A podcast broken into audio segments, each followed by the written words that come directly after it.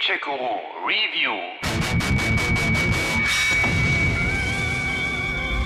Bis dann.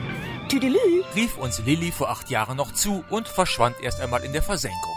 Jetzt endlich gibt es auch die Konsolenversion von Harveys Neue Augen, des wohl besten Adventures von 2011, dem inoffiziellen Nachfolger des ebenso genialen wie verrückten Edna bricht aus von 2008, wurde auch wirklich Zeit. Ich liebe es. Besagte Edna taucht auch in Harveys Neue Augen wieder auf. Die Hauptrolle aber spielt die eher schüchterne Lilly, eine brave Klosterschülerin, die am liebsten möglichst unauffällig und unsichtbar für die anderen durch den Tag geht. Es ist ein schöner sonniger Tag und Lilly harkt fröhlich singend Laub im Garten. Das mit dem Unsichtbar würde ja auch klappen, wäre da nicht Oberen Ignaz ein echter Kotzbrocken vor dem Herrn. Lilly! Wie oft muss ich dir noch sagen, dass bei der Arbeit nicht gesungen wird? Du weißt genau, dass ich das Geräusch von fröhlichen Kindern hasse.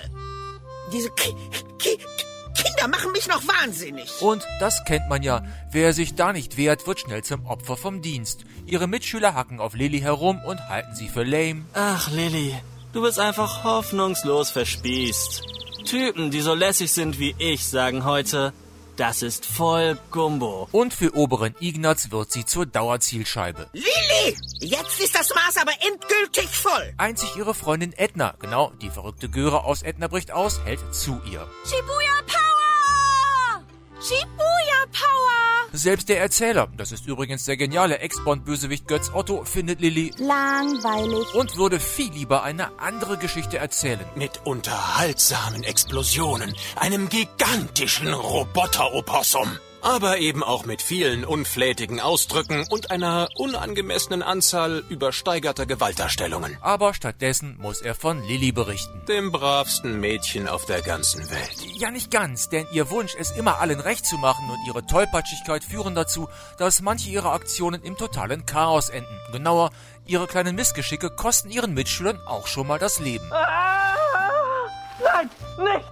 Geht weg!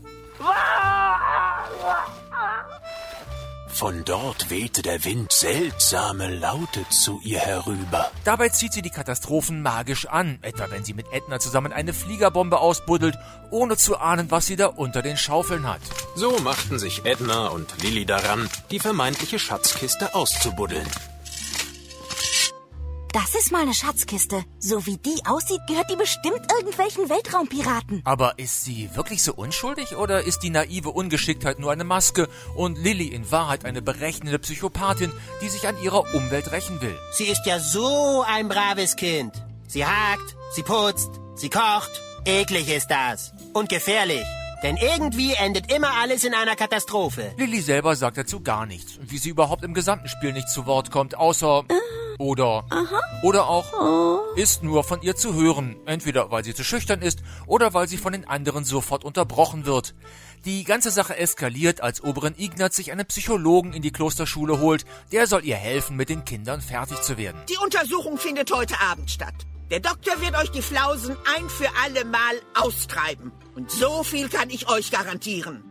Das wird keine angenehme Erfahrung. Besagter Psychologe, und damit kommen wir zum Titel des Spiels, nutzt den Plüschhasen Harvey, um mit dessen umgebauten Augen die Kinder zu hypnotisieren. Seine neue Methode zur Charakterkorrektur wird mir in Zukunft hoffentlich solchen Ärger ersparen. Nun ist Dr. Marcel, so der Name des Psychodocs, für uns und auch für Edna kein Unbekannter, hat sie mit ihm doch schon in dem Vorgängerspiel zu tun gehabt, als sie aus dessen Irrenanstalt fliehen musste.